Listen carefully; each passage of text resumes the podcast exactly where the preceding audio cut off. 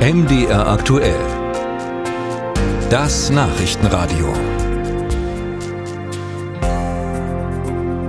Wenn Menschen ihre Angehörigen pflegen, dann bleibt diese Arbeit in Deutschland meist an den Frauen hängen. Das zeigt jetzt erneut ein Bericht des Deutschen Instituts für Wirtschaftsforschung, der in dieser Woche erschienen ist.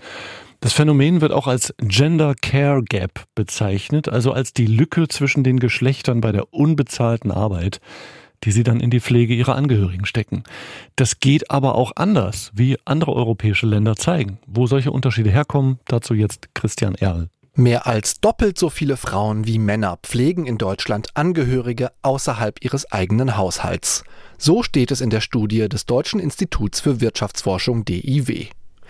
Seine Erfahrung bestätigt das, sagt Frank Kaupe, Pflegedienstleiter bei der Arbeiterwohlfahrt in Leipzig. Wenn Kaupe Menschen berät, die beispielsweise ihre Eltern pflegen, sieht er oft eine klare Rollenverteilung. Nö, das bleibt an Frauen hängen. Also die Söhne, die machen das Organisatorische, die gehen einkaufen, äh, die gehen vielleicht spazieren oder so und ähm, die kümmern sich vielleicht auch um die Kommunikation mit den Kassen, mit den Apotheken, mit den Sanitätshäusern. Aber was die Pflege an sich betrifft, ähm, das Arbeiten am Menschen, das bleibt schon ähm, an den Töchtern oder an den Ehefrauen hängen. Das ist schon so. Ein Grund dafür, auch auf dem Arbeitsmarkt gibt es immer noch große Unterschiede zwischen den Geschlechtern.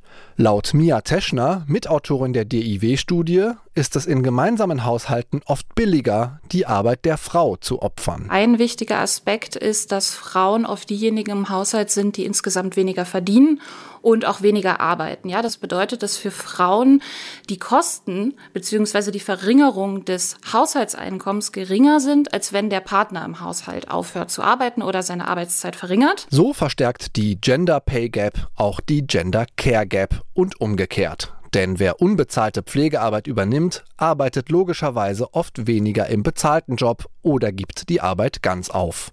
Um diese Lücke zu schließen, schlagen die Autoren vom DIW den Ausbau der Pflegeversicherung und der Pflege in den Heimen vor. Nach ihren Daten ist in europäischen Ländern, die mehr Geld für die stationäre Pflege ausgeben, die Last gerechter verteilt. In Ländern wie Belgien, der Schweiz oder Schweden verringere das die Notwendigkeit, Angehörige zu Hause zu pflegen und erleichtere damit besonders Frauen den Zugang zu Erwerbsarbeit.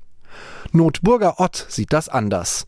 Die ehemalige Hochschulprofessorin hat lange ihre Eltern gepflegt und engagiert sich bei Wir Pflegen, einem Verein für pflegende Angehörige. Es wird ja immer nur auf die, die, die Heimplätze geschaut oder die ambulante Pflege. Das hilft beides nichts dafür, um äh, erwerbstätig bleiben zu können, sondern da bräuchten wir deutlich mehr Tagespflege. Frank Kaupe von der AWO Leipzig pflichtet ihr bei. Das Konzept der Tagespflege sei zu unbekannt, dabei entlaste es Erwerbstätige ganz konkret. Er wird ja früh mit dem Fahrdienst abgeholt, ist dann sechs, sieben, acht Stunden in der Tagespflege und kommt nachmittags mit dem Fahrdienst wieder und so lange hat der pflegende Angehörige Zeit sozusagen für sich selbst, um arbeiten zu gehen, um organisatorisches äh, zu leisten, all solche Sachen. Allerdings fehlten dafür auch genügend entsprechende Angebote. Zudem sind sie vielen zu teuer oder Pflegebedürftige hätten zu Unrecht Berührungsängste, so Kaupe.